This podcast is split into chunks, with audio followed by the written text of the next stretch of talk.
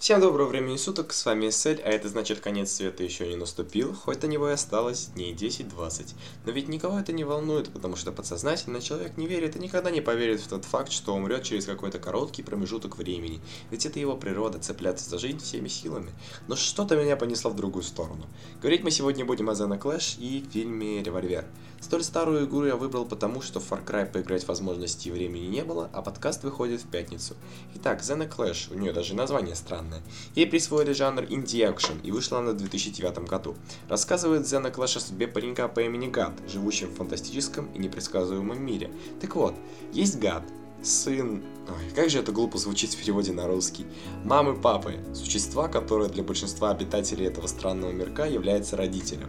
Гад убил папу-маму или маму-папу за то, что та или тот отвергла сына и прогнала из дома, и теперь его повсюду преследуют многочисленные братья и сестры.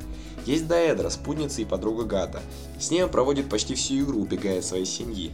Есть Голем, персонаж которого вышеупомянутая парочка случайным образом освободила. Голем знает все и про всех, но отвечать на вопросы о мире отказывается и говорит, что лишь поможет разрешить конфликт между Гатом и мамой и папой. А по сути его просто вставили ради сценки в конце.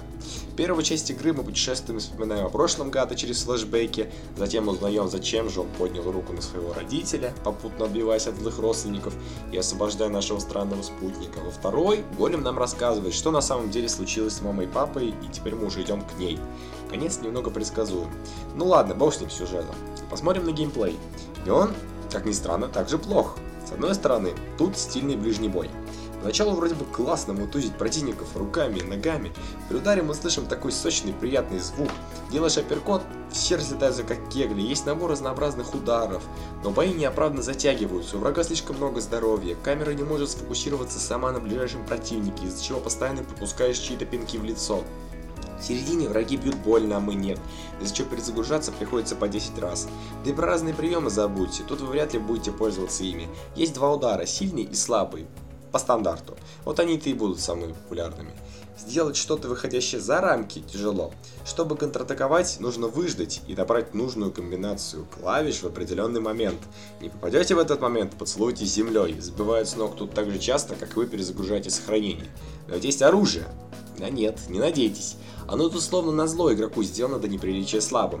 А пока будете перезаряжаться, вам успеют с разворота ударить несколько раз, оружие вылетит из рук в непонятном направлении. Опять-таки, пока будете искать, противники успеют уложить вас на лопатки.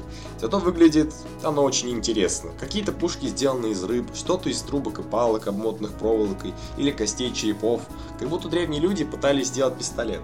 Итак, вся игра, просто деретесь обычными врагами, потом деретесь с боссом. Видели босса? Да, держите в новый флешбэк с нашим наинтереснейшим сюжетом награду. Так ради чего, быть может, стоит хоть скачать игру? Ну, первое это потрясающий мир Динозоика и его жители. Такие игры, которые не опираются на привычную людям реальность и живут своей абсолютно другой. Это редкость. Плюс все очень красиво выглядит.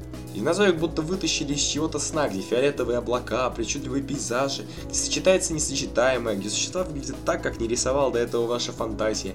Нелогичное, кажется, должно стать логичным. За каждым поворотом кроется что-то новое и неизвестное, ожидать можно чего угодно. Иногда проскакивают гениальные и в то же время абсурдные вещи. Например, из диалога есть таки, такая цитата. Почему он бьется головой об стену? Потому что он хочет этого. Или его звали так, то он всегда шел в одну сторону, потому что он хотел это делать. У игры неплохой саунд, но иногда достает однообразие во время боевых сцен. Xena Clash это игра, которая могла бы быть еще самостоятельнее и интереснее, будь у нее другой геймплей и сюжет. Разработчики, по-видимому, решили попытаться сделать ненужную боевую систему и приклеить предсказуемую историю, чтобы своим миром и задумкой не выделяться. Очень жаль, именно это и подпортило ее. И остался у нас револьвер. По каким фильмам мы знаем Гая Ричи? Правильно, это «Карты, деньги, два ствола» и «Большой куш». Оба криминальные драмы, оба безумные, хулиганские, полные авантюр. С особенными парнями, играющими большую игру, частными смертями где-то сквозящим сквозь это смыслом. В своей третьей крупной работе Ричи позвал уже бывалого Стэттема и решил вдруг свой обычный сумасшедший криминальный фильм наполнить смыслом под завязку. В итоге получилось нечто разрушающее голову и требующее повторного просмотра. В центре картины Джей Грин, нетрудно догадаться, что это и есть это.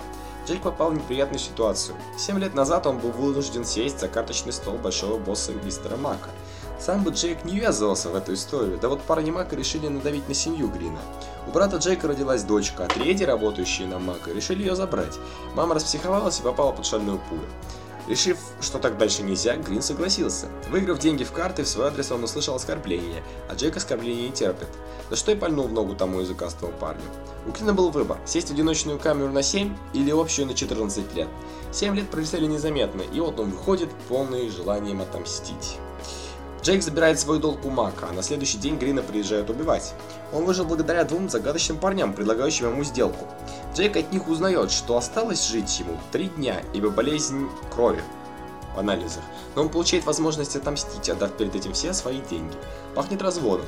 Но на разводах и строится весь фильм. Кто кого пытается обмануть, где жертва, а где соперник. Оставим премию сюжета, они над ним ни к чему. О чем же фильм? Что нам рассказывает, что несет? Он нам несет встречный вопрос. Вы ли управляете собой? Кто в действительности заставляет вас двигаться, совершать изо дня в день одинаковые действия? И кто кого разводит? Готов поспорить, что не человек. Он всегда слышит, как что-то внутри подсказывает, почти шепчет очевидные, нужные действия. Он ему верит, он заглушает свои собственные будущие шаги и желания. Это внутренний голос. Это он вкупе с эмоциями управляет человеком. Как часто вы сожалели о том, что наделали под воздействием эмоций, внутреннего голоса? Почти всегда. В фильме Джейк разводит Марка, мстит ему, но с чем он остается в конце?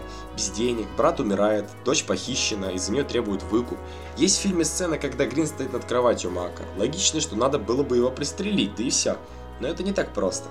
Хочет ли он на самом деле его убить? Или это внутренний голос, одержимый местью, подсказывает, что делать? Джейк решает не убивать Мака, заходит в лифт, и тут происходит разговор с самим собой. Легко догадаться, что Грин переборет самого себя. Фильм тяжело понять сначала. Смысл трактуется всеми по-разному, поэтому, быть может, Гай имел в виду что-то другое, кто знает. В любом случае, нужно пересмотреть, хорошенько обдумать, знать, к чему ведет каждая сцена, понимать, что значит значит те или иные персонажи, те или иные фразы, диалоги. Ладно, на этом, пожалуй, все. Обязательно посмотрите «Револьвер». Всем пока и удачи!